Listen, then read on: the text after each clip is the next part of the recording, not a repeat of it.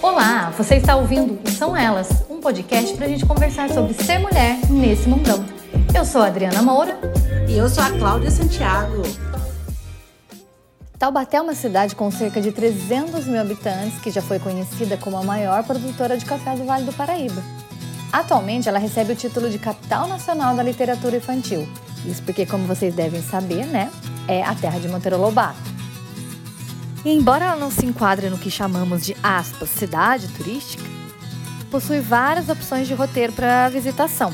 A colônia italiana de Quiririm, o sítio do Pica-Pau Amarelo, a pitoresca feira da Barganha, ou Briganha, como a gente chama, o gigante Parque do Itaim, Museu Almácio Mazarope, o Santuário de Santa Terezinha com sua arquitetura gótica e por aí vai. E hoje nós vamos falar sobre os sertões de Taubaté. Roteiro idealizado por Silésio Tomé, um grande conhecedor da roça da nossa cidade, da história e da cultura da área rural. Se você ainda não conhece, você vai se apaixonar. Então, pega essa xícara de café, senta, relaxa, porque vai ter muita história boa. Ignore-se alguns sons, alguns ruídos, isso faz parte do processo. Mas eu tenho certeza que vai valer a pena e vai servir de inspiração.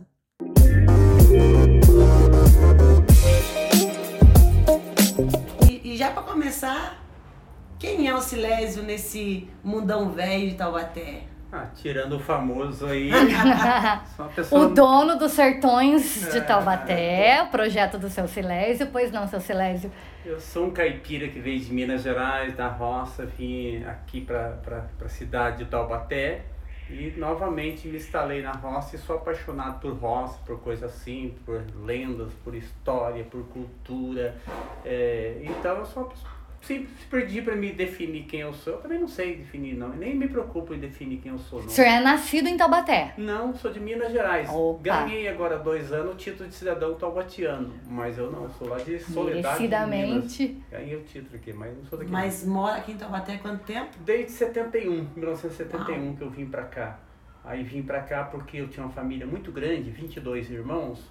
E aí o meu pai trouxe a gente para cá para a gente tentar estudar, ganhar um pouco de dinheiro e sobreviver, porque lá em Minas lá a gente não passava fome porque a gente tinha tudo de comer, mas não, não tinha estudo, não tinha muito recurso, dinheiro, não tinha recurso nenhum. Uhum. Então a gente veio para cá e cada irmão adquiriu uma profissão. E eu não adquiri profissão nenhuma, porque minha mãe colocou todo mundo para ser mecânico, na oficina mecânica, trabalhar de graça para pegar uhum. a profissão. E eu não podia com cheiro de gasolina. Aí minha mãe pôs eu para vender pastel na cidade.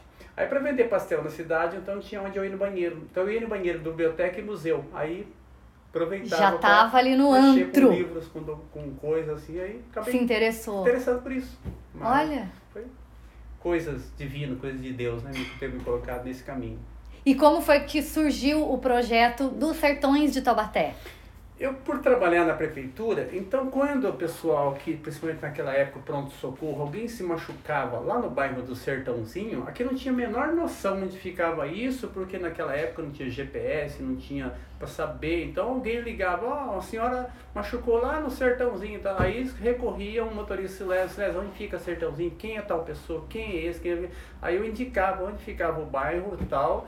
E aí tinha essa, é, como referência, uhum. sobretudo zona rural, porque zona rural não tem CEP, não tem endereço, não tem nada. Então falava o nome da pessoa, dizia quem é e tal. Então o senhor é motorista na prefeitura? Na prefeitura. Então você fazia esse, esse recurso, esse, esse serviço para o pessoal daqui do Vale aqui. Sim, daqui da cidade aqui, então, porque aí não, não tinha como ir lá socorrer alguém com ambulância, você não sabia onde era a pessoa. Então, Aí comecei a fazer esse tipo de trabalho. E também por gostar de é, ouvir muito. E eu gosto muito de ouvir as pessoas de idade. Então, na zona rural, aí eu peguei e começava a ouvir muitas pessoas históricas. Aí mais tarde eu perguntava para as pessoas, questionava tudo sobre as pessoas.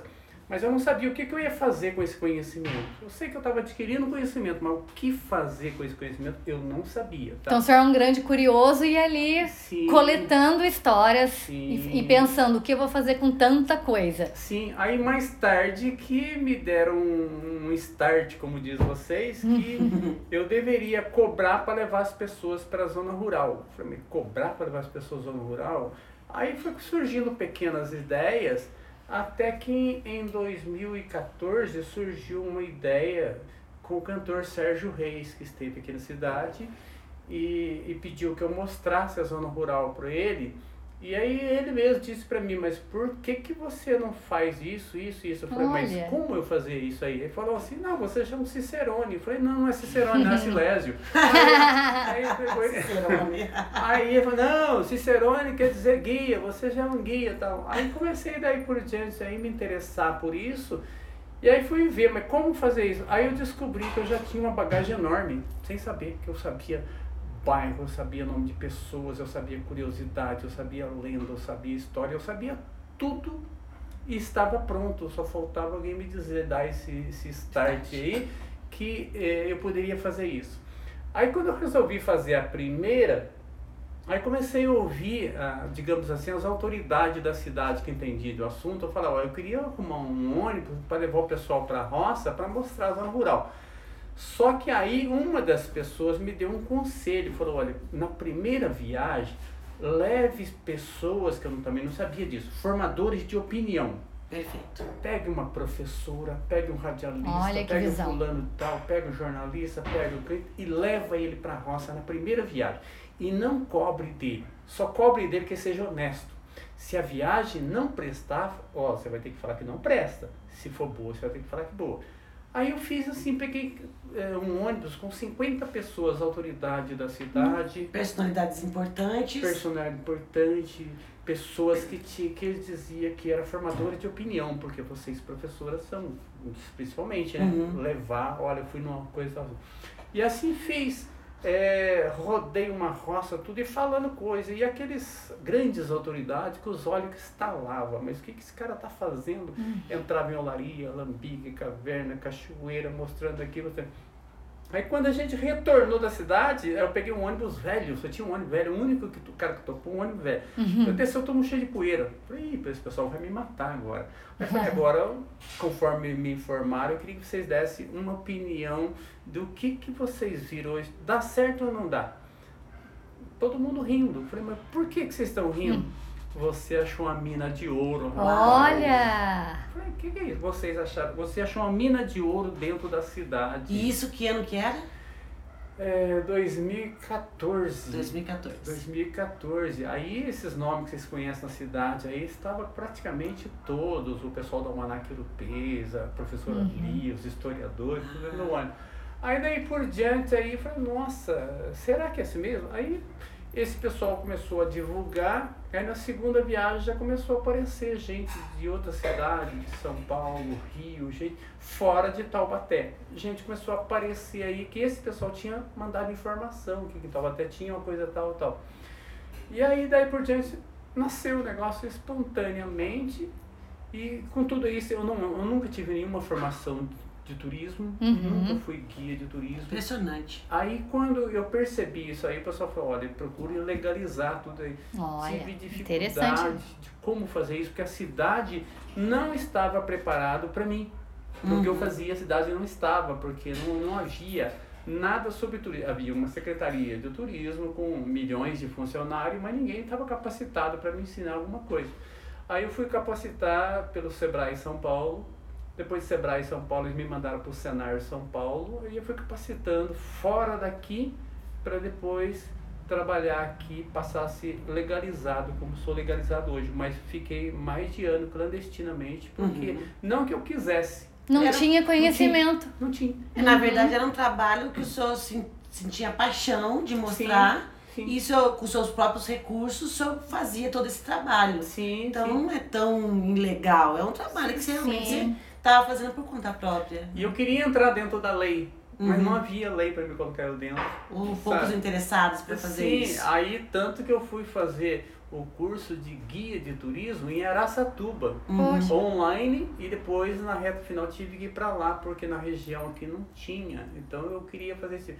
Então, nasceu praticamente espontaneamente. Se você dissesse que eu planejei isso há 50 anos atrás, não planejei. Assim, foi na, na intuição, logo o senhor percebeu que ia rolar e o senhor já quis aí Sim. legalizar tudo para fazer tudo certinho. Até porque o projeto começa a aparecer, começa a aparecer também as pessoas que podem querer de alguma forma minar ali, se não Sim. tiver tudo certinho, né? Sim, e aí você pensa, às vezes a gente vai adquirindo algum conhecimento e às vezes a gente não sabe o que fazer com aquele conhecimento. Uhum. É, a gente costuma dizer lá na roça lá que eu não sou um rei, mas eu sou um cego, na, eu sou um, uma pena tem um olho nessa terra só, né? Então, Uhum. em terra de cego, quem tem um olho é rei. É rei. Então eu fui rei Uhum. exatamente por isso, porque eu tive uma, uma visão espontaneamente que aquilo que eu fazia espontaneamente tinha como virar para o mercado de história, cultura, desenvolvimento e economia criativa, como desenvolve nos dias de hoje, mas totalmente espontâneo. Não planejei para ser isso. Depois que tive consciência, assim, agora hoje eu planejo o que vai ser o Porque futuro. agora é um grande negócio, né? Tem Agora é. muito, tem, tem várias pessoas envolvidas, Sim. né? A sim, comunidade rural já se envolveu também, né? Sim. É, eu que fui num dos primeiros, num dos primeiros não, eu fui bem no começo e quando eu voltei um tempo depois, eu percebi como cresceu. Sim. Como tinha mais pessoas trabalhando, né, nos, Você nos lembra em qual você receptivos. foi? Que ano que você foi o primeiro? O ano eu não lembro, É. mas eu fui num que era é, comemoração da Revolução Tá. de 30, é isso? 32. 32. Sim. E eu fui nesse, que a gente almoçava ali, teve Sim, todo um. sim. Era uma imersão ali. E aí depois eu voltei uns, acho que um, um, dois anos depois. Então, e já percebi bastante mudança, assim, tinha bastante. O receptivo aumentou muito. Bastante. Né?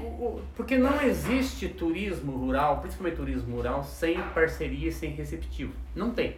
Aqui na cidade você pode até fazer, mas o rural não tem, porque você tem que parar no lugar, você tem que comer, tem que beber, tem que ir em banheiro, tem que tomar água, então você não, Uhum. não tem como dizer.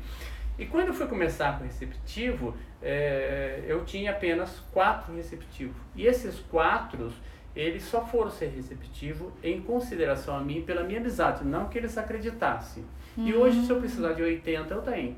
Por- Puxa vida, olha, Olha o Cláudia. respeito que se criou, né? Cria, criou muito grande. Por quê? Porque eh, gera uma coisa que todo mundo gosta, dinheiro. Então, Sim. leva dinheiro para eles, leva um desenvolvimento de economia criativa para eles. E todo mundo tinha medo antes. Eu, eu perguntei para você que ano que você foi, porque você tem carinha de espertinho. Muito obrigada. Já ganhou estrelinha, E tá? antigamente a gente não gostava de espertinho nos sertões. Por quê? Porque os, os receptivos, eles que não queria que tirasse fotos. Eu já não posso Como ver um. assim? Porque tudo lá era ilegal. O alambique é clandestino, Ah, ou tudo é clandestino. tá. Ai, Eles dó. tinham medo, Medo. de tirar foto e depois postar na internet e depois o fiscal ir lá Tá, deixa eu entender. eles. Então, quer dizer, então a pessoa que tava na roça, que fazia um serviço de alambique, ou sei lá, de artesanato, Mel, Sim, que- queijos. sim. que é, gente, eu tô falando roça, roça, não é Sim. roça urbana, não, é roça, roça. Ah. Então eles não deixavam, então, tirar foto com medo de uma represária. Sim, que aí você ia postar foto na internet, aí o fiscal, a polícia ia ver e ia aparecer lá. Nossa. Esse, essa é a segunda vez que eu fui, não sei se você lembra, a gente levou um drone. Sim, lembro, lembro sim. Sério? A gente levou um Sim, drone, ficou sim. muito legal. Ficou chique. Aí a gente vai né? mostrar isso nas nossas redes. Aí eu quero ver. Sim, então, aí é, eu tinha que levar os 50 e ficar de olho no seu celular. Menina, não tire foto, não Meu tire foto. Deus, agonia. E vira e mexe, Escapava. eu escapava vendo um tirando foto. Ô parceiro, não tira, não tira. Então, então eu fui um pouco depois, porque eu não, eu não lembro de ter essa restrição, não. Até porque eu já saio sacando o celular, tirando foto de levou um drone, né, louca? Na segunda vez a gente levou um Já drone. levou... Não pode, imagina, põe um lençol em cima do drone e sai voando. Então, aí, daí por diante, o pessoal começou a pegar um respeito. Por quê? Porque aí eu legalizei a firma e eu convenci eles o seguinte. É, a partir do momento que eu sou legalizado, eu chamo a responsabilidade para mim. Ok. Se chegar lá um fiscal e falar, você está vendendo queijo, falar, não senhor, eu estou dentro da minha casa, na minha propriedade, o Silésio que entrou aqui vai para cima dele, ele é legalizado. Entendi. Então, então eu chamava a responsabilidade para mim. E aí eles pegaram essa confiança e tornou-se uma maravilha que hoje nem todos são legalizados, mas todos têm essa percepção. Uhum. Ele está vendendo dentro da casa dele. Sim. Até para o fiscal entrar na casa dele, o fiscal vai ter que ter ordem judicial. Você, opa, você não pode entrar na minha casa aqui não, eu não te chamei você aqui. E o senhor já teve problema, algum problema com isso? Não. Olha, que Graças benção. a Deus, não. E isso que, foi por isso que fez crescer, expandir, porque uhum. ele sente a confiança nesses quase 50 anos que eu estou lá com eles, e exatamente por um ser um projeto legalizado, com todos os, os benefícios, com todos os direitos, tudo. Então isso dá garantia para eles ganhar o dinheiro deles.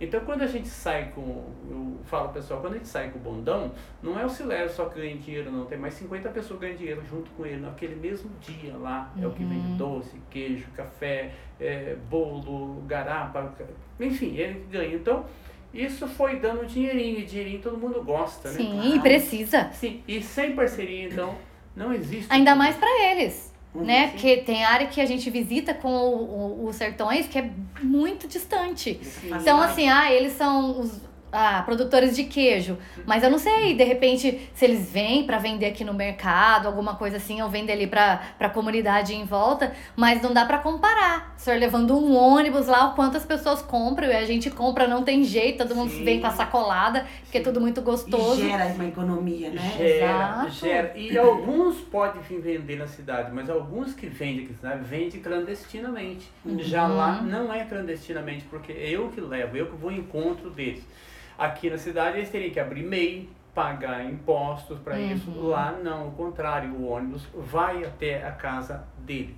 E uma das normas que a gente sempre teve e sempre terá que não pode ter atravessador. Só vende queijo quem fabrica queijo, só vende doce quem fabrica doce, só vende ah. garapa quem fabrica garapa. Então você da cidade não pode comprar aqui um monte de queijo e vender para ele, não pode. Entendi. Então é ele que tem que fabricar. Produção que... própria. Produção E própria. olha que legal, isso mostra a valorização do trabalho da, da região. Eu acho que Sim. um do trabalho dos. Acho que mais, para mim, uma das coisas mais lindas que tem, eu como historiadora, é essa questão de, de trazer, resgatar. Eu não gosto dessa palavra resgatar, uhum, que sim. parece que estava escondido, mas tá, mas tá sempre lá a história, né? Uhum. Mas de trazer à tona essa história ali do caipira, as histórias que, que aconteceram na nossa região, que o, o sertão de Taubaté, que o Silésio representa muito bem isso mas é trazer a, essa questão da culinária. Sim. É, aí quando você para para comprar o queijo, você ouve uma, um caos. E aí vai comum. conversa fora. É muito comum. E às vezes lá é uma troca de experiência tão grande que às vezes o pessoal da zona urbana fala, ah, vou lá comprar as coisas do caipira. Aí o caipira fala, ah, lá vem o caipira da cidade. É, afinal que somos todos caipiras, sim, né? É, é. Então é, é muito legal essa troca. E é muito legal esse, essa, essa geração de economia na zona rural. Que bacana. E, inclusive, tem umas coisas muito bacanas também, que o pessoal de lá, eles têm um certo fascínio, que qualquer ônibus que passa lá na zona rural, fala que é o busão do Silésio. Nem todos é. Mas eles é, é sente-se um certo orgulho, tanto que se vocês a seguir, assim, seguir alguma página do Sertões, há tirado foto de pessoas nas casas que saem correndo porque oh. sabe que eu vou fotografar ele. Aí grita, vou, vou assistir, vou estar na internet vendo. Olha, que bacana. Então, movimenta todo mundo. Quem tá vendendo seu produto, quem não tá, quem é, é vizinho. Sim. Vai aparecer na Agita, internet. domingo tem passeio do Silésio. É. Já vai todo mundo já pôr uma roupinha de festa que Sim. vai aparecer na internet.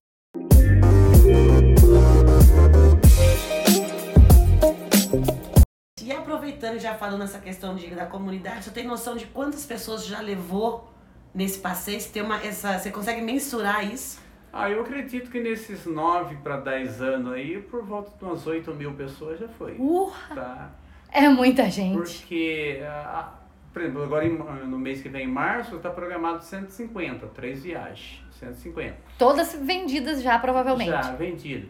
E às vezes chega, por exemplo, o mês de abril, a gente já chegou a fazer até sete viagens. quando foi a gente fez a rota Mazarope, por exemplo, a gente chegou sábado, domingo, sábado, domingo para vencer. Então a gente então, baseando um pelos outros, a gente acredita em oito Essa que no último ano, antes da pandemia, eu tentei fazer, mas quando eu acionei, já não tinha mais vaga. Que eu amo Mazarope, eu queria fazer essa rota do ah. Mazarope, ainda não consegui. E zona rural, o Sertões de Taubaté tem tudo a ver com o Mazarope. O Mazarope morava no Sertões de Taubaté durante o tempo que ele passou por aqui é, filmagem, por exemplo, a Igreja Nossos Remédios, que a gente visita toda semana. O Mazarop fez o filme Lamparina todinho na igreja, ao redor da igreja, e tudo que você vê lá, tá lá. Então, a vida do Mazarop tem tudo a ver com a zona rural, né? E falando nesse passeio, se as pessoas que estiverem nos ouvindo, ah, fala, ah, me interessei, quero lá conhecer os sertões, só um pedacinho, não conta tudo não, porque é, é para deixar surpresa. O que, que elas vão ver? Só um pouquinho. Ah, de tudo, além da história, vai entrar em olaria, vai entrar em olambique, cavernas, cachoeiras, fazendas históricas, vai ver várias histórias, é, vai comer, vai ter uma vivência rural mesmo no dia todo, que é um dia inteirinho lá. Vai comer muito. Muito, muito. Delícia! Muito, muito. É muito... tomar muita cachaça, vai tomar. Vai ouvir causos. Causos, bastante. Então é uma vivência rural, é algo fora do, do, do normal do hoje, de hoje em dia que se, uhum. que se vive. Então, vai ter muita coisa, tá? E a gente cada dia vai crescendo, procurando planejar, sem perder a essência, tá? Porque quando a gente é, pensa em crescer, aí você vai perdendo a essência. Por exemplo, tem muita gente que fala para mim assim, mas, cresceu, porque você não coloca dois busão um atrás do outro? Para quê? Para me destruir a zona rural? Então a gente tem que ter essa consciência. Consciência, exatamente. É, cada residência lá, cada receptivo, ele tem a capacidade para 60 pessoas. Eu vou por 200 pessoas. Para bagunçar. Pra bagunçar. Vai bagunçar, eles não vão conseguir atender. Aí, consequentemente, o seu cliente vai reclamar. Poxa, eu fui Sim. lá, não tinha nada, a mulher não conseguiu me atender, é. não comprei, não consegui comer, enfim. Então, Sim. vai sair. E assim, o rural a gente não imagina também uma coisa superlotada. Não sai totalmente do que é um do contexto, uma, né? um contexto rural. É. Né? Então a gente não pode ter essa ganância de, de, de, de crescer e de repente pôr mil ônibus lá para tumultuar tudo, para destruir tudo tal. Então a gente tem que ter essa consciência e também saber que público você quer. Você quer levar um público de cultura, um público que ama história, que ama cidade, ou você quer levar farofeiro? Quer levar farofeiro, vai procurar outro lugar. Porque você uhum. sabe que esse pessoal é, não vai fazer o local evoluir, não vai fazer o local crescer. Tanto que hoje, se você tenta entrar dentro de qualquer ônibus sertões de Taubaté, e se você fizer uma pesquisa quem está lá dentro, é, grande maioria são professores. Depois, é, juiz, promotor, coronel, é, Uau, são pessoas assim que que estão interessados numa cultura, numa história e não estão a fim de destruir nada. Uhum. A pessoa que uhum. vai levar para uma construção daquele local. Então, é um público que a gente quer é exatamente esse, que leve cultura. O real interesse, então, da pessoa conhecer, saber mais da nossa cultura, da nossa cidade, conhecer a área rural, mais do que ver como um passeio que você vai comer o dia inteiro, que você vai tirar foto. Sim. Né? O senhor tem consciência de que esse projeto poderia ser muito maior, mas não é o que o senhor quer. No momento não, vai crescer cada vez mais. Uhum. Também não cresce mais ainda, porque vocês viram o horário que eu acabei de chegar, né? É. E eu vou me aposentar daqui a dois anos, então o objetivo é trabalhar mais.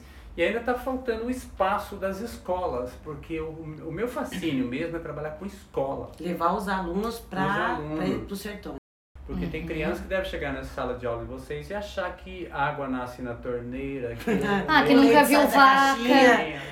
Tem criança que nunca viu vaca, Sim. Então, né? Então Por lá exemplo. a gente consegue mostrar tudo isso aí, levar ele até uma nascente, mostrar a Mata Atlântica, é, mostrar, por exemplo, dentro de uma olaria, que é o único lugar que a gente consegue demonstrar o que vocês falam sobre os quatro elementos naturais, água, ar, fogo uhum. e terra. Sim. O tijolo é o único que você consegue lá dentro mostrar que ele é feito de terra com água e para queimar ele tem que usar fogo e quando você coloca fogo dentro do forno expulsa o ar. E aí você consegue fazer ele, transformar ele de um elemento natural para passar ele ser um elemento cultural. Então você consegue mostrar isso na prática para o aluno e nunca mais ele vai esquecer, porque lá dentro a gente leva ele, ensina ele a fazer. Ele sabe que é um porquinho lá dentro, mas nunca mais esquece. Verdade. Então são aulas assim que a gente se Então o turismo pedagógico a gente não consegue desenvolver bastante, até nem investimos muito, porque sabemos que teria que ser meio de semana. É. Ah, e aí o senhor já tem o, o, o, outro emprego, né? Sim. Tem o seu emprego além desse projeto, aí é mais complicado, né? Então, o senhor falou que começou seu interesse, o senhor começou a ir na biblioteca, matava o tempo ali e também conversava com as pessoas mais velhas e tal. Sim. Mas é, quem faz o passeio vê que o senhor tem uns conhecimentos muito específicos, né? O senhor se preparou de alguma outra forma ou foi tudo com essa coleta aí, de, as suas leituras e mais o bate-papo com o pessoal? Leituras e coletas. Eu não sou acadêmico. Uhum. Autodidata? Não, não sou. Olha que maravilhoso. Só que eu tenho um gosto muito grande que eu guardo muito na cabeça, datas desde 1645 para cá, eu guardo datas e aquilo que eu gosto de fazer. Então tem facilidade. Tem facilidade. Você vê a quantidade de livros que eu tenho aí, tudo que eu sei sobre Taubaté eu vou procurar, tal. Então é por isso aí. Mas eu não Hoje eu não tenho mais como sentar num banco de faculdade. Uhum. Nem quero sentar mais no banco de faculdade. Mas fez a faculdade da vida, né? É, da vida. Agora, se eu fosse fazer uma faculdade de história, eu não ficaria resumido nisso. Teria que ah, é muito amplo. Muito amplo. Né? Aí e é legal o senhor filtrar também, porque o, o pessoal que tá no roteiro, o senhor entupir de muita informação também acaba ficando maçante, né? E tem coisas que, além disso aí, que é dentro da cidade você descobre peculiaridade que uma faculdade não sabe que tem essa própria peculiaridade Concordo. dentro da, da, da própria cidade, né? Hoje, por exemplo, aqui, é um pessoal que vai se formar em geolo, geologia, qualquer lugar do, do Brasil, ele nunca será um grande geólogo se ele não pisar na terra de Taubaté, porque nas terras de Taubaté você consegue aqui visualizar é, de 60 milhões de anos atrás, quando o Vale do Paraíba era o vale e que o mar passava por aqui. Por acidente da placa tectônica se abriu a Serra da Mantiqueira e Serra do Mar e você vai simplesmente chegar num lugar em Taubaté que você vai olhar e você vai falar, nossa, aqui está as camadas do fundo do mar, basta olhar só. Então, você já passou correndo lá várias vezes lá, né? E nem sabe, não sabe nem onde está correndo. Tá, e, e tá lá, e você quase todo sábado, se passar lá, você vai ver ônibus da Universidade Federal do Rio de Janeiro, do Espírito Santo, uh, de São Paulo, lá olhando lá aquele barranco lá, parece um barranco do nada. Aí eu, nessa curiosidade, fui trabalhar com eles e verificar que eles me explicaram que aquilo ali, você chega aqui, você vê as cores das terras que vão representar as camadas uhum. do fundo do mar desses 60 milhões de anos atrás. Então são coisas assim que a cidade tem e que nem quem estuda aqui talvez consiga descobrir que a cidade tem. Então são curiosidade, pesquisa. Só quem está ali na tá ali, é. vivendo tá ali. aquilo que sim, vai descobrindo. Sim, então são coisas assim que eu muitas vezes acharam, me chamaram de louco. Ah, mas chamam mesmo. Muitas vezes eu achei que eu era mesmo. Sabe, por, por um louco por história, por conhecimento Sim. e por levar conhecimento, não? É, é, é até um ato generoso. Claro que é um negócio, o senhor ganha dinheiro com isso, Sim. movimenta, uhum. né? Mas também há o prazer de passar o conhecimento, né? Ah, se você não tiver prazer por aquilo que faz, torna-se massacrante, né? uhum. né? Se você não gostar, por exemplo, tô chegando agora com o trabalho de motorista da saúde, eu cansa, mas eu gosto eu estou fazendo uma coisa que eu gosto, gosto de carregar pessoas doentes, ajudar pessoas, uhum. estar do lado das pessoas, então eu faço aquilo e não me canso, porque eu gosto. Então. E eu, gente, não sei se vocês estão sentindo, mas esse homem, ele é maravilhoso. É, de você passar horas e horas e horas, você viu a, a inteligência, a, esse, essa bagagem de cultura que ele tem, a forma, o carinho que ele fala, né? Esse é. amor. E a humildade ao mesmo humildade, tempo. gente, a humildade. Se você tiver o prazer, venha aqui conhecer é, não só ele, mas a esposa, que é maravilhosa também, que a gente teve o prazer de conhecer. E Silésio, é o seguinte, é, a gente tá falando dessa questão linda do caipira, né, dessa cultura taubatiana, mas a gente sabe que nas redes sociais a gente vem é, é, passando. A, a, imagem de Taubaté não é tão assim. Uhum. A gente vê aí os memes, né? Sim. A famosa grávida do Taubaté. A gente vê. O parkour. O, la, parkour. Uhum. A gente vê o galo. Né, de coleira, na, coleira. na, na praça Santa Terezinha, acho que vocês já viram. Uhum. E aí, tá, é engraçado, mas como que você, o senhor encara isso? Como que o senhor vê essa, essas, essa brincadeira, mas e, e, deixando de lado o resto, né? Porque tem uma Tanta história riqueza aí, que a gente tanta tem. Tanta riqueza aqui, né? Como que você enxerga isso? Ah, eu enxergo... Eu, inclusive, nem gosto muito de comentar esse pronto, assunto. Pronto, pronto, mudar de assunto. ah, é verdade, porque é, geralmente o mal causa muito ibope, né? É. E, e o mal ah, é difícil, sim. então tem tantas riquezas, como eu falei, mas às vezes algumas pessoas preferem trilhar nesse lado do mal para dar ibope, né? Então, uhum. hum, desagradável. Não é. gosto de conversar muito. Aham, uhum. tá certo, senhor. Não vamos uhum. colocar mais em evidência Não, o que a gente está aqui querendo mostrar outro lado é, de Taubaté. Até porque ele tem muita coisa, muitas pessoas, muitos objetos, muitas histórias que estão aí para ser contada, né? As pessoas conhecer a história oral, Sim. a história material, que isso às vezes a gente é, não, não dá muito conta, né? Uhum. Mas é, acho que esse é o mais importante, o mais importante.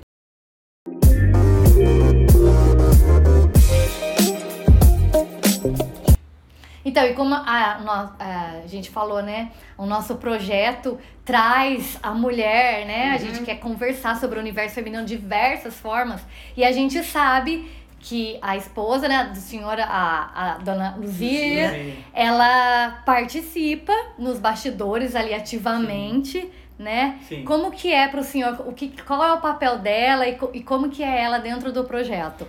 É super importante, principalmente porque o projeto visa pegar a pessoa pelo estômago, né?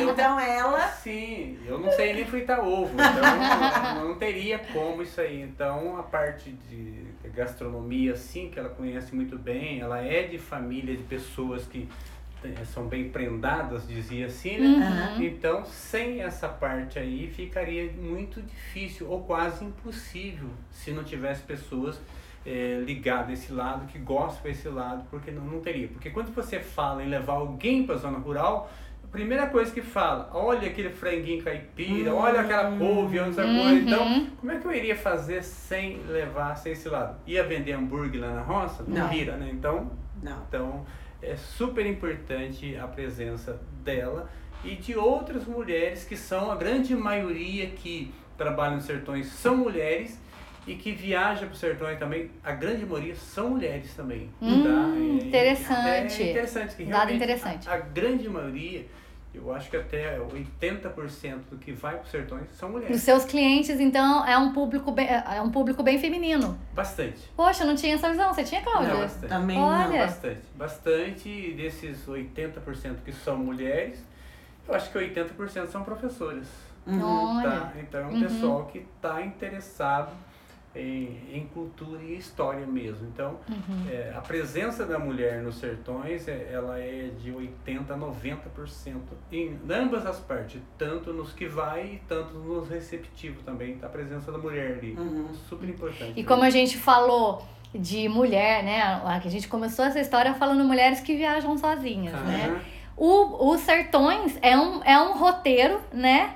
Que dá pra mulher fazer tranquilamente sem uma companheira, sem um companheiro, alguém, né? Porque tem toda ali, a, ela tá assessorada ali, Sim. né, pela sua equipe é, vai no ônibus, desce, sobe, não tem perigo nenhum, não, vai se perder, não vai ficar lá no mato, não vai acontecer nada. né? Então é uma dica, é, é uma dica pra mulher que às vezes não tem uma companhia, quer fazer um, um passeio, alguma coisa diferente, aí ó, uma Sim. ótima dica. E a grande maioria já viaja sozinho mesmo. Aí, aí olha! Não, o marido quer ficar em casa, assistir futebol, quer tomar domingão. cerveja, domingão, então ele costuma levar ela até o ponto de embarque e ela viaja sozinha. Aí ó, a maior parte tá vendo?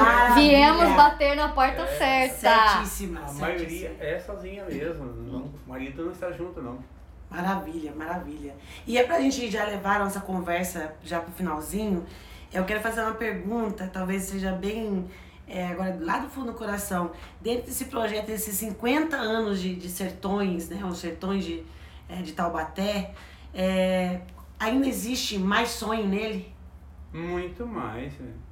É, qualquer ser humano, se ele não tiver um sonho de um passo à frente e ficar estagnado no passo ou voltar para trás, então tem que não sei se Deus vai permitir, mas tem, tem tantos e tantos sonhos. Nossa, mãe de Deus, eu, eu às vezes fico até maluco porque eu fico só pensando, a cabeça borbulha. A cabeça borbulha que tem passo adiante, só que tem que ter essa consciência de que você não pode destruir nem se destruir. Mas uhum. tem, tem, tem. Não pode tomar ganância, né? Não, não pode tomar ganância. E às vezes a gente é, recebe algumas coisas aí, por exemplo, hoje até eu cheguei a mandar para a Cláudia aí, a, a, gente acaba de ser recebido, é, reconhecido pela Assembleia Legislativa de São Paulo lá. Que, que maravilha. A gente vai ser reconhecido como a primeira estrada real do Brasil aqui em Taubaté. É um trabalho que a gente já desenvolve já há anos e toda viagem que a gente faz, a gente está batendo naquela tecla. Lutando. Batendo, lutando por aquilo lá.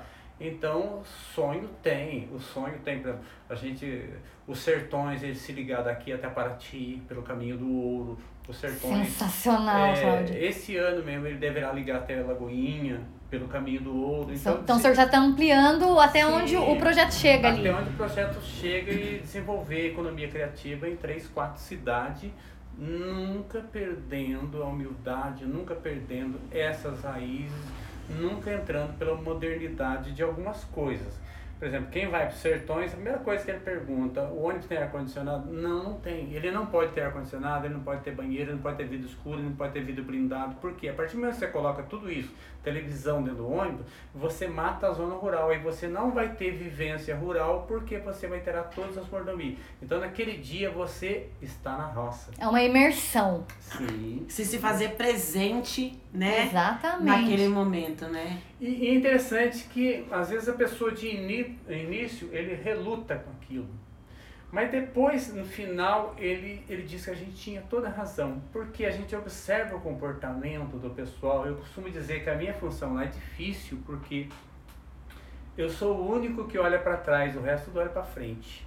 E o guia está ao contrário. Estou olhando para os 48, uhum. 50 e o motorista olhando para frente. Eu sou o único que olha para trás e eu vou observando o comportamento de cada um. Você vê pessoas chorando, se emocionando e você está lá olhando. O que será que ele está chorando? O que será que ele está emocionando? O que será que está fazendo aquilo lá? É um resgate que você está fazendo ele voltar à infância dele. Como uhum. disse você, todos nós somos caipira, uhum. tá? Só que a sociedade hoje ela te obriga que você tem que andar com sapatinho novo, roupa na moda, relógio na moda, isso na moda, brinco na moda, na moda. Último celular que saiu. Último celular, ela não deixa você ser você. Você tem que estar vivendo uma uma fantasia o tempo todo. Uhum. E quando você vai para os sertões, a gente tira essa fantasia sua. Você está dentro do ônibus, eu, eu só desculpo por acaso. Eu não quero saber se você é general, se é coronel, você é meu subordinado lá. Sim. Eu que digo para você o que fazer, o que não fazer. Olha Aí ele, se, ele passa, se despide de tudo aquilo. Lá nos sertões, como você foi, o celular não funciona, hora não funciona, Wi-Fi, uhum. Wi não sei o que não uhum. funciona, nada daquilo funciona. Nenhum, funciona. nenhum Wi funciona lá, né? Aí você passa a enxergar você mesmo, olhar para dentro de você mesmo e descobrir você mesmo, porque existe uma fantasia que você tem que vestir no dia dia. Você uhum. tem que ser uhum. mais rico, mais bonita, mais poderosa, mais forte. Por que você não pode ser simplesmente você? E quando você está lá no meio do mato, nos sertões lá, você é você. Pezão no chão. Pé no chão com barro, então, cocô você, de vaca. Sim, você passa a ser você. Então, aí eu observo esses comportamentos. E quando eu vejo alguém com um comportamento diferente, eu espero ele sair fora da turma e vou lá abordar. abordar. Por que, que ele está fazendo aquilo? Uhum. Por que o comportamento daquele lá? Semana retrasada mesmo, vi uma senhora que olhou assim e tal, e fiquei só olhando ela, dentro do ônibus, ela olhando, olhando, olhando, e foi seguindo assim. Aí, quando ela desceu do ônibus, eu perguntei, que a senhora estava olhando? Aquele varal de roupa da mulher lá estendido, aquela roupa mal lavada lá. Ah, me lembrei, a minha mãe, quando pendurava roupa no varal, lembrei. Então, Olha todos têm uma história. Fez uma viagem dentro da própria história. Própria história. Uhum. E, um dia eu passei, talvez seja a maior lembrança que eu tenha tido dos sertões, foi quando veio para mim de São Paulo um ônibus lá com a família Matarazzo. Olha, uma das mais tradicionais da cidade. Sim, eles vieram para cá sem saber o que, que eles iam fazer. Queria Uhum. viajar para os sertões, primeiro que chegaram com um ônibus aqui que era um avião. Aí eu falei, esse avião não entra nos sertões de jeito nenhum, tá? O ônibus fazia de tudo. Eu nunca tinha visto ônibus daquele jeito. Flutuava. É. Aí é interessante que eu falei pro motorista, mas você, você não falou pra empresa lá que esse ônibus não entra? Que empresa? O ônibus é deles. Ah, Toma. E foi interessante que ele falou assim, não, o ônibus é, é deles. Eu falei, deles quem? Daquela mulher ali. Uhum. As mulheres se juntaram, compraram um ônibus e eles decidem que lugar do Brasil que eles vão semana que vem. E aí descansam, aí decide onde vão com aquele ônibus e tem um motorista próprio. Eles têm a ônibus própria agência de a turismo. própria agência de turismo. E tava um senhor lá dentro lá, que um, mais de idade lá, que ele, ele, ele, ele chorava quase que o tempo todo. Aí eu fiquei, que esse daí chorão, chora o tempo todo assim. Aí chegou no momento lá que ele contou pra mim assim, nossa, tô recordando muita coisa, muita coisa da minha Tava emocionado. e muitas coisas que meu pai falava do meu avô, eu comecei a recordar algumas coisas assim e tal, tal. Aí eu fiquei dei ouvido para ele, ele desabafou, desabafou, desabafou. Aí ele falou de eu tenho tantas coisas na vida, mas tem coisas que eu não consegui fazer na minha vida. Eu falei, mas como assim? Ele falou, ah, se eu quiser para os Estados Unidos agora, eu vou. Eu falei, mas o senhor vai? Eu vou, assim. Uhum. Eu falei, mas, ah, se não tiver passagem, eu compro avião. Eu falei, mas e, e daí? Não, mas se não tiver hotel lá, eu compro hotel. Eu falei, mas eu- e o senhor ainda tem sonho que o senhor não conseguiu realizar? Tenho, moço. Tem coisas que ficam na minha cabeça que não saem, moço. Você acredita que eu vi uma porteira ali, moço? Eu nunca abri uma porteira na minha vida. E eu fiquei imaginando, como é que abre uma porteira? Você tá falando sério? Sim. Aí eu peguei e falei, mas... é, é, Aí eu, Tem tanta riqueza e sente falta da simplicidade. aí eu chamei o motorista, o Marcão, falei, Marcão, você acredita que aquele homem lá falou que ele é de rico e que ele nunca abriu uma porteira? Aí o Marcão obedecia. Aí adiante eu vi uma porteira, falei, Marco, bico o olho na porteira. Aí ele bicou o olho na porteira, aí eu falei, senhor, o quê? Vai abrir. Abre a porteira pra mirar. Pronto, chorou. Chorou e tremia. Nossa! Sério, tremendo sim, o homem tremia, o homem tremia, tremia, tremia. Eu falei, mas eh, vai lá na porteira lá e o homem procurando onde é que abria a porteira. Eu falei, ah, enfia a mão por dentro. Tal, o homem abriu a porteira. Igual criança. Igual criança. Aí a porteira abriu, o ônibus entrou, manobrou lá dentro. Falei, agora você fica aí, o ônibus vai voltar. aí voltou ônibus, ele subiu não, mas subiu tremendo, tremendo, tremendo. Aí eu falei, pessoal, pessoal, quando ele subir aqui, bata a palma pra ele. Aí subiu, nossa, homem. Aí fiquei com medo, pensei que homem ia infartar. Tanto emocionado que Tanto tá. emocionado que ele tava. Aí chegou no horário de almoço, ele falou, moço do céu, o que, que o senhor fez pra mim? Eu falei, agora eu quero saber que história é essa que o senhor nunca abriu porteira. Ele falou, meu, meu avô falava que o meu bisavô eh, começou a ganhar dinheirinho, tipo aquela música do Sérgio Reis, que ele morava numa cidadezinha e tal, e que ele abria as porteiras, ganhava moedinha, abria as porteiras, e aquilo foi me cucando, me cucando, eu era pequenininho. E só que meu pai nunca me levou para abrir uma porteira. E eu fui crescendo, agora eu, eu tenho o que tenho e eu vou abrir porteira. Eu vou fazer o que com porteira? Aí eu fui contar pro senhor, o senhor me faz isso? Aí, nossa, mas ele se emocionou. Na hora de ir embora, nossa, ele não sabia o fazer para me agradecer. Muito grato. Eu falei, mas abriu uma porteira? Então são fatos assim que você faz as pessoas voltar à sua realidade. Porque é muito cruel a gente carregar essa fantasia que a gente tem que ser o bom, tem que ser o melhor, o mais poderoso. Muita mais cobrança, rico, né? Muita co... Então é um- uma fantasia que, queira ou não queira, a sociedade cobra da gente. Hum. Pode falar que não cobra, cobra. Cobra. É, eu tô aqui descalço aqui, mas se eu sair lá na rua descalço, alguém vai dizer que eu sou louco, que eu sou retardado, vai chamar a polícia. Mas não tem direito a andar descalço. É. Então a sociedade cobra isso. E os sertões, ele resgata esse tipo de coisa. Eu falo que às vezes lá dentro do ônibus eu sou meio psicólogo, sabe? Sim. Porque as pessoas é, acabam se despindo disso. Já aconteceu muitos casos de mulheres levar o marido e o marido entrar no ônibus cara feio e de cara feio, cara feio. Só, tá indo só pra agradar a Só pra mulher. agradar. Aí acho que quando chega na metade do caminho, ele percebe que ele tá fazendo papel de bobo, aí ele se solta, ele volta. é Aí ele curte também. Aí ele quer voltar de novo, Aí. ele volta de novo e tal, porque ele percebeu isso aí. Porque não é fácil a gente largar do vício desse de ser e não ter, Uhum. né? Então, os Sertões faz bastante esse papel aí, porque você volta às suas origens. tá? Uhum. Porque ninguém nasceu em berço de ouro que não queira aprender alguma coisa. Eu digo Exato. que com o tempo agora já tem gente comprando passagem para viajar para o espaço, né? Tem, já tem gente indo, inclusive. Sim, tem Gastando gente- milhões pra ficar Sim, mas ele não conhece nem a terra dele. né? Talvez não É. sabe nem abrir a porteira. Não, não sabe nem abrir a porteira. Também. Ele não sabe nem abrir a porteira, então É, já tá. Então a, a tecnologia está avançando tanto, as coisas avançando tanto que as pessoas como com a minha mentalidade parece que não tem mais espaço aí, mas a gente descobre que todo mundo é caipira. Ele vai, vai, vai, vai, mas uma hora ele vai ter que voltar. Uhum. O poto viesse, ao poto voltará. Então é bíblico isso aí. Então Uhum. é, as pessoas querem. Claro que a gente quer crescer, quer ter um carro, quer ter uma casa, quer ter Sim. um sítio, quer ter coisa. Todo mundo gosta de conforto. Sim, mas você não pode esquecer as suas origens. Então, todo mundo um dia vai ter que voltar às suas origens. Então, eu não vou comprar passagem para o espaço nunca. É? Porque- nem eu. Nossa, não tenho a mínima Não, vontade de não, fazer esse não. rolê. E é E não tenho dinheiro. Ô, seu Celeste, então assim, pra quem tá ouvindo e que ainda não conhece, tá perdendo tempo, é, o, o, o roteiro começa dentro do Parque do Itaim, só pra gente fazer uma linha do como é o dia.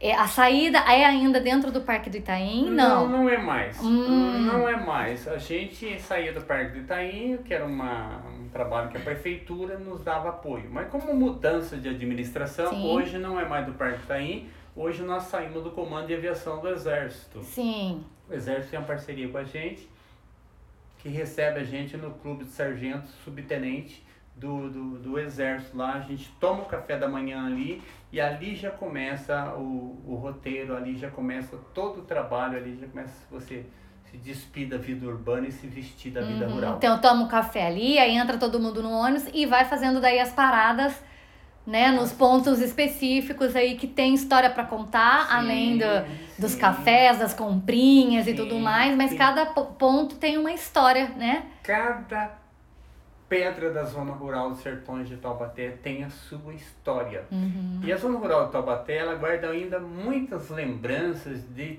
Tabaeté, sabe? Uhum. Então tem muitas lembranças.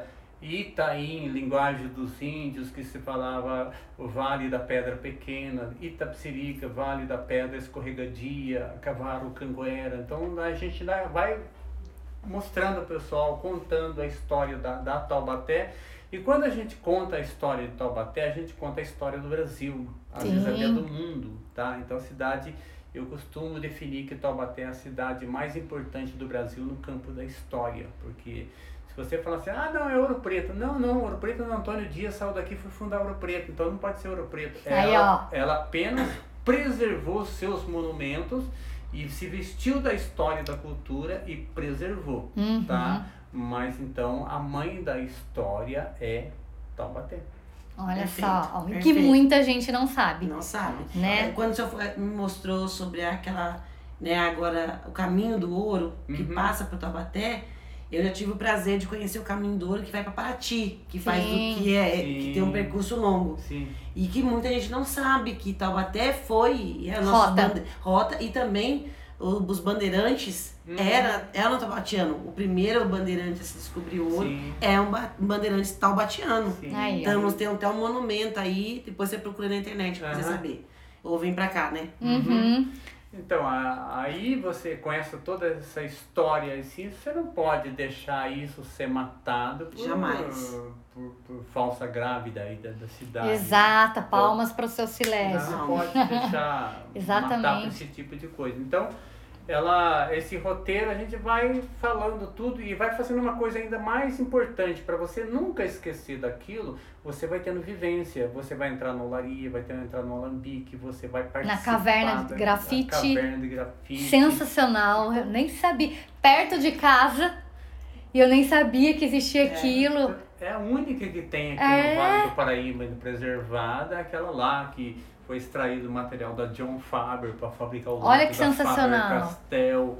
E hoje, além do grafite, o mundo se descobre que haverá uma revolução industrial através do grafeno. E o grafeno parte do grafite.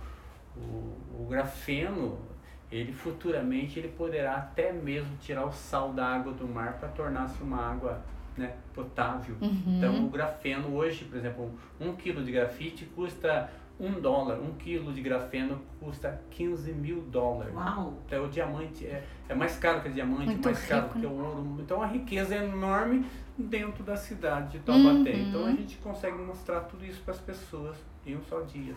Então, quem não conhece ainda, pelo amor de Deus, não perca tempo. Quem já foi, vamos repetir, eu já tô com vontade de repetir. Já. E projeto sensacional, Sertões de Taubaté. A gente vai deixar, né, Cláudia? Tudo lá, telefone, como que entra em contato. Já pode preparar na fila, porque a fila é grande, É. né? Então já vai entrando em contato para fazer esse passeio sensacional e conhecer mais as histórias aí com o seu silésio. E para terminar, não sei se a Cláudia tem mais alguma pergunta. Não, não, não, eu queria mandar. fazer só uma perguntinha. É, o que tem algum, o que que o senhor acha quando o senhor está contando ali de todas as curiosidades que chama mais atenção? A hora que o senhor fala que as pessoas nossa, Uau! é algum caos? É alguma coisa relacionada com coisa sobrenatural? Ou é alguma coisa da história mesmo? Eu acho que é mais da história mesmo, né? É pessoa pessoa. Alguns casos, às vezes, a gente conta, a pessoa se assusta, a pessoa entra, participa lá. Mas é, por exemplo, quando a gente fala, conta a história do caminho do ouro, e o caminho de ouro leva a gente a contar a história do Santo do Pau Oco, que foi descoberto na cidade de Taubaté, Uhum. que a gente mostra que a cidade de Taubaté foi durante um tempo conhecida como o Quinto dos Infernos. Então, tudo isso aí a gente vai mostrando dentro da história e vai fascinando as pessoas com 80 anos. Falam, nossa, eu nasci nessa cidade e nunca vi falar. E do jeito que você conta dessa forma aí, a gente. Usa a expressão Sim. e não sabe de onde veio e que tá ali Sim. pisando em cima dela. Sim, então é, às vezes vai alguns falando, ah, já sei tanta coisa, depois volta e fala, não, Não sabia de nada, sabia de inocente. Inocente. Então tá aí, fica a dica. Quem quiser descobrir tudo isso que o seu Celeste tá citando, vai fazer o passeio com ele, né, Gente, olha, vi, tem a oportunidade, venha pra cá. Se você mora aqui em Taubaté, procure né, nas nossas redes sociais, a página dele, Sertões de Taubaté. Vai ter ser muito, vão, vocês vão ser muito bem recebidos, com café, com almoço, com boas histórias, com essa pessoa simpaticíssima, que é o História, caipira. cultura. É, com cultura, dar risada, se emocionar. Então, se você quer viajar sem gastar muito e se enriquecer de, com esses pensamentos que já sai daqui com muita reflexão, viu? É. Já vou ter que rever alguns conceitos. Fora a minha história, vida, cultura é uma aula de vida. De vida. né? Então, a gente só tem que agradecer. Muito obrigado, gratidão, gratidão por fazer parte da nossa história também. E de que você tá aqui trazendo para nós essa riqueza. No meu caso, eu não sou taubatiana, mas eu falo que Taubaté me ado- me adotou. Aham. E aí a gente tá aqui para trazer um pouquinho disso. Muito, muito obrigada, de verdade. Que o projeto tenha vida longa, porque, como o senhor disse, é, foi feito tudo no certinho, querendo fazer tudo adequadamente, então só o sucesso tá aí, São que 50 perdure. anos, né? São 50 anos, não é 50, não é 50 dias, né? Não, mas foi legal a conversa. Eu, eu, inclusive, quando as pessoas falam que eu, pra me dar entrevista, eu não gosto. Eu gosto de conversar. Isso. Se falar em palestra, então me mata. Aí- Mas o senhor leva jeito. Não, mas eu gosto de conversar assim, falar do jeito que eu penso, não tem nada escrito, não tem nada marcado assim. Uhum. Então eu, eu, eu gosto de falar assim. Aí desenvolvo, eu vou Deslanche. falar alguma coisa que eu, que eu vivo. Aí eu vou levar ele pra casa, gente. Que eu vivo, então. Maravilhoso, muito obrigada, Sr. Silésio. Gente.